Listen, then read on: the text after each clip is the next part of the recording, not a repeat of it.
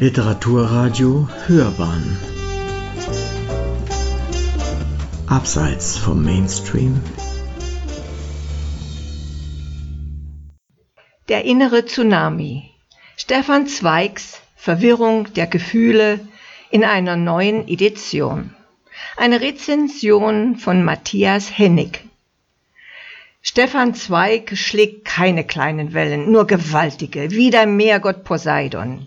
Doch halt, das ist das ganz falsche Bild, denn Zweig ist ein leidenschaftlicher Feuerkünstler und Sanguiniker, einer, der den menschlichen Triebkräften und Elementargewalten auf den Grund geht, ein Ekstatiker der Gefühle, der im Rausch des Blutes und der Sinne schwelgt, ein psychologisch überaus versierter Schriftsteller, der den Tumult der Leidenschaften mit schriftstellerischem Zauberstab dirigiert. Alles glüht, rauscht und brennt bei ihm.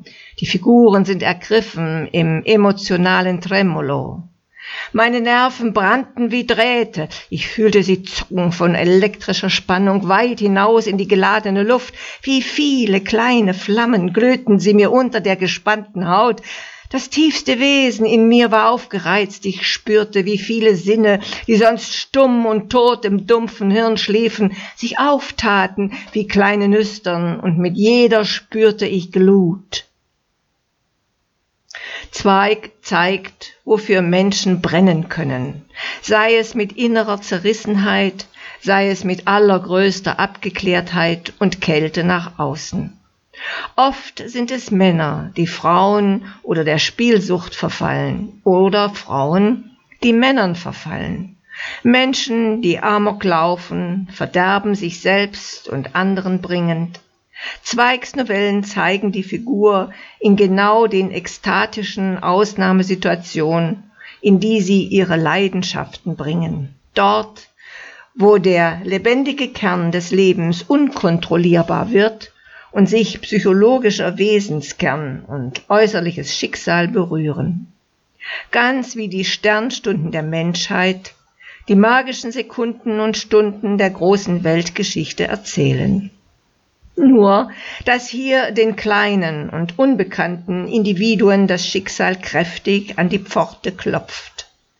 Die 14 mehr als lesenswerten Novellen von 1913 bis 1926 bilden feinsäuberlich chronologisch abgedruckt Band 3 der neuen seit 2017 erscheinenden Salzburger Ausgabe von Zweigs Werken, einer kommentierten Studienausgabe in sieben Bänden mit dem Titel Das erzählerische Werk.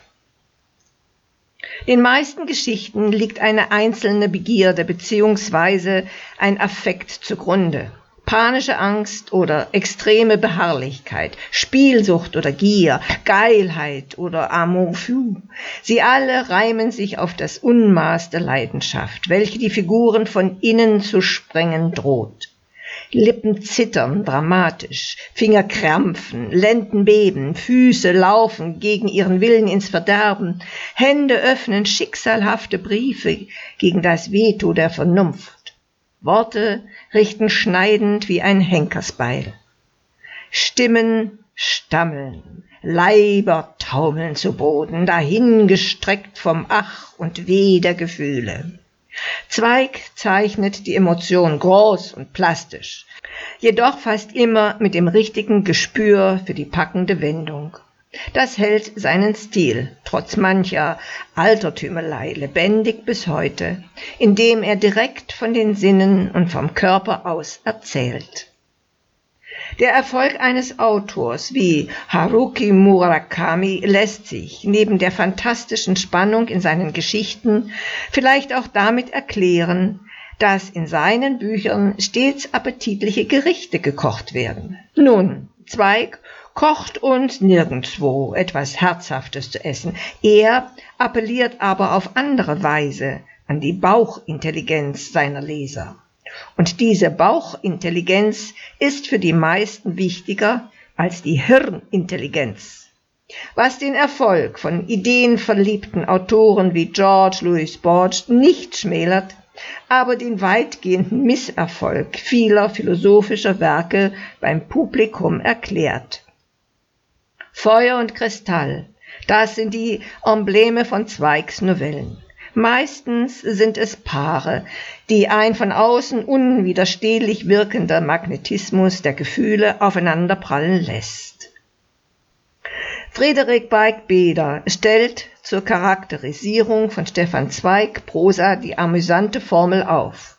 Stefan Zweig gleich Goethe plus Freund mal Proust.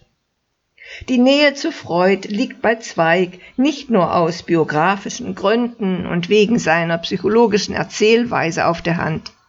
Die ziselierte Detailversessenheit teilt er mit Marcel Proust und mit Werther und Wahlverwandtschaften, den Magnetismus der Gefühle. Zweigs Stil ist üppig, barock, irlandesk, doch setzt er in seiner Üppigkeit kein Fett an. Sein Tempo ist ohne Behebigkeit, hält vielmehr die Atemlosigkeit dramaturgischer Spannung, einer Triebkraft, die effektvoll den Höhepunkt anpeilt. Wenn man einem Artikel von Michel Guin in Le Monde vom 31.08.2019 Glauben schenken will, so ist Stefan Zweig nach Shakespeare und Agatha Christie der meistverkaufte ausländische Autor in Frankreich. 480.000 Exemplare allein in den letzten beiden Jahren. Wobei Zweigs Wirkungsmacht nicht nur auf der Qualität seiner Prosa beruht, sondern auch auf seinem Status als Pro-Europäer und Pazifist sowie seinen politischen Biografien. Das Publikum ist ihm auch in Deutschland treu. Nur in akademischen Kreisen ist ihm mehr Wohlwollen zu wünschen. Die neue Edition kann dazu beitragen. Der innere Tsunami.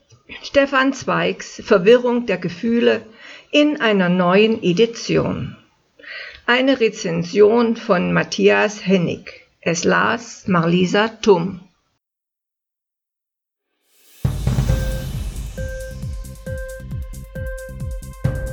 Dir die Sendung gefallen? Literatur pur, ja, das sind wir. Natürlich auch als Podcast. Hier kannst du unsere Podcasts hören. Anchor, Spotify, Apple Podcast, iTunes, Google Podcasts, radio.de und viele andere mehr.